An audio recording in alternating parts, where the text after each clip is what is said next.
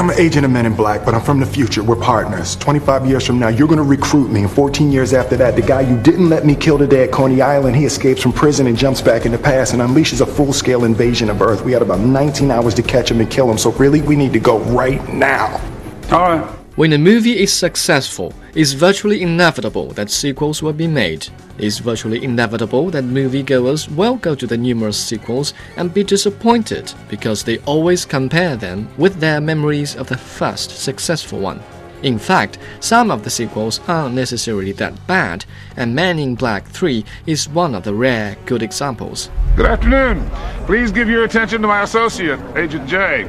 He's going to demonstrate an electro-biomechanical neural transmitting zero synapse repositioner. We call it the neuralizer. The story is consistently simple. Men wearing black suits go about the New York City blasting bad aliens with big guns and save the planet.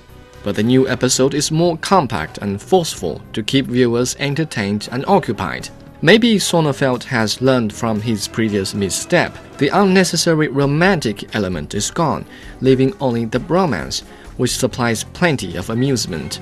The crux of the series is the contrast and chemistry between the two main characters a zippy African American who just can't keep his mouth shut, and a mysteriously silent white guy who always seems to have full control of the situation.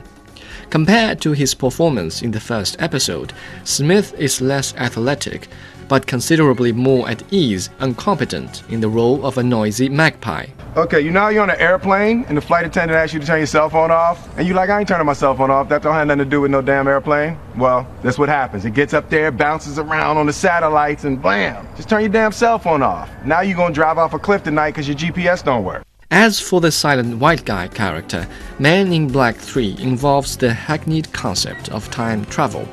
But Jones is too old to play his younger self in the 1960s, so Brolin was recruited in his stead.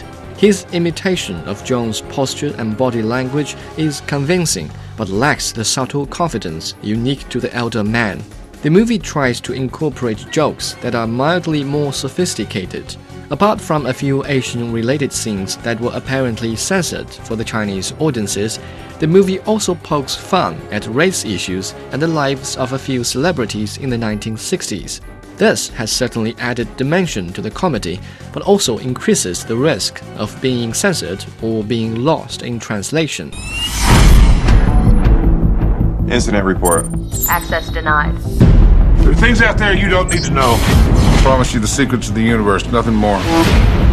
Well, what other secrets are there? Lastly, I have to mention the Chinese subtitles. Ever since the screening of Rio in 2011, there has been a tendency in Chinese cinema to translate the English subtitles into the most recent popular slang. With Men in Black 3, if you cover your ears and look at only the subtitles, you are practically watching a different movie. Have the translators gone too far?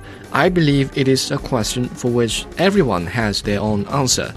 The new episode comes in 3D, and while there is nothing special about the cinematography, the pictures do look more attractive. So if you compare The Man in Black 3 not with number 2, but with the 1997 original, there is actually some improvement. For that, I give Man in Black 3 a rating of 7 out of 10.